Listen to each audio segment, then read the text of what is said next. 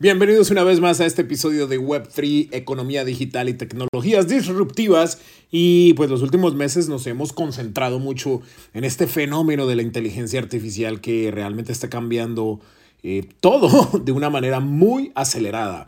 Ahora resulta que este, eh, surgió un video de inteligencia creado con inteligencia artificial que es un deepfake. Esos videos o esos audios que son generados completamente por la tecnología artificial y, no son reales, no, no, son, eh, no son canciones, por ejemplo, generadas por las personas, por los artistas reales, sino que son generados por, por inteligencia artificial. O videos que fotografías también donde podemos ver a ciertos ciertos personajes, ciertos eh, eh, personas famosas, pero no son ellos, sino que son videos 100% generados por inteligencia artificial. Pues resulta que el Comité Nacional Republicano respondió al anuncio de reelección de Joe Biden. Así es, Joe Biden se anunció que va a, correr para, para ser presidente una vez más, por cuatro años más, y los republicanos eh, pues atacaron con un anuncio eh, generado por inteligencia artificial,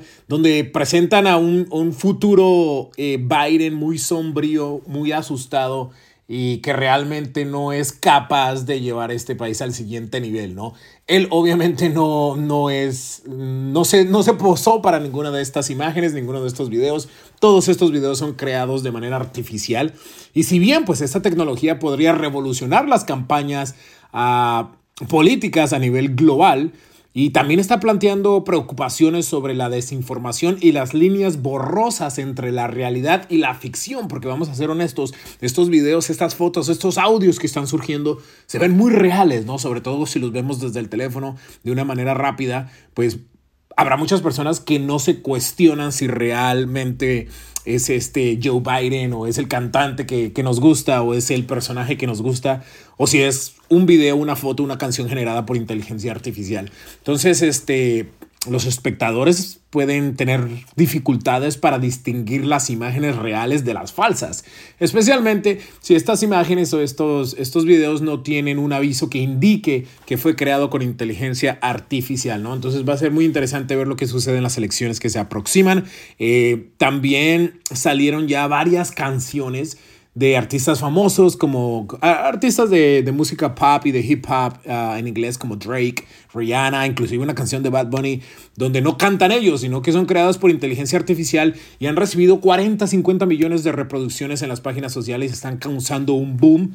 Eh, no solamente entre, entre los oyentes, pero sino también las compañías disqueras, pues se están levantando en armas y están tratando de ver qué es lo mejor que pueden hacer ellos para poder proteger eh, sus inversiones, ¿no? Y, los artistas, ¿qué, es lo que van a hacer?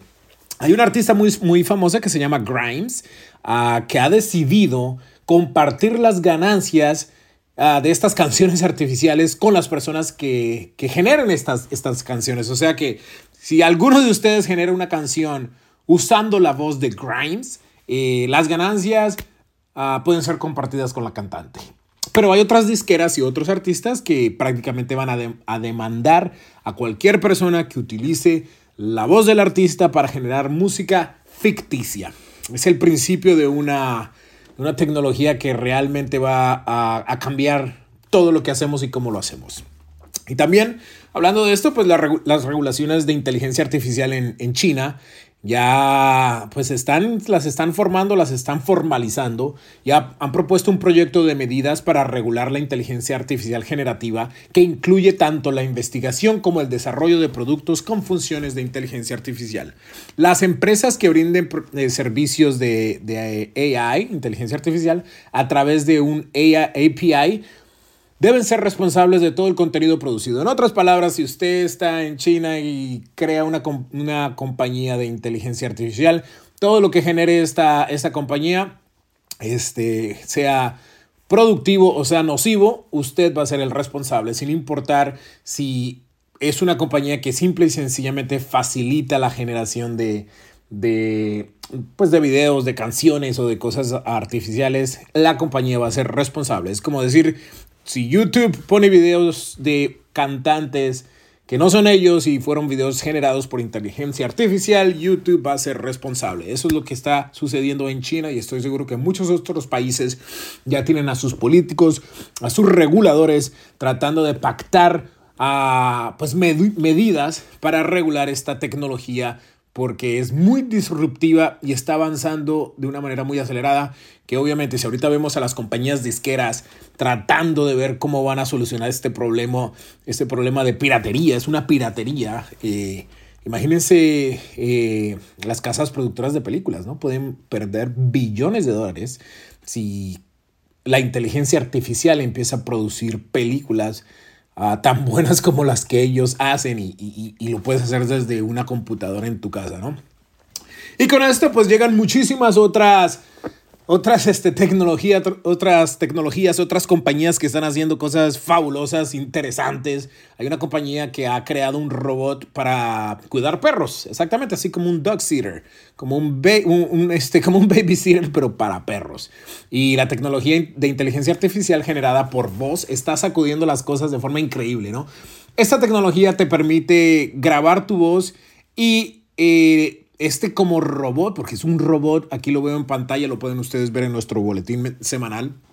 Eh, es un poco cuadrado, ¿cierto? Tiene cuatro patas en vez de llantas, o sea que no se puede mover, uh, pero puede hablar con tu perro usando tu voz, o sea, lo puedes entrenar para que hable de una manera muy, muy similar a tu tono uh, de voz y, este, y lo puedes programar para que pues para que alimente al perro, para que juegue con él, para que hable con él, eh, para que le cante y para que lo entretenga mientras tú no estás. O sea que es prácticamente un, dog sitter, pero con inteligencia artificial. Lo veo un poco cuadrado, un poquito feito en el sentido que no se puede mover ni va a poder interactuar mucho, pero obviamente este es, el principio de una evolución, de una revolución para esta industria. Y hay muchísimas otras herramientas que tenemos aquí en nuestro boletín semanal.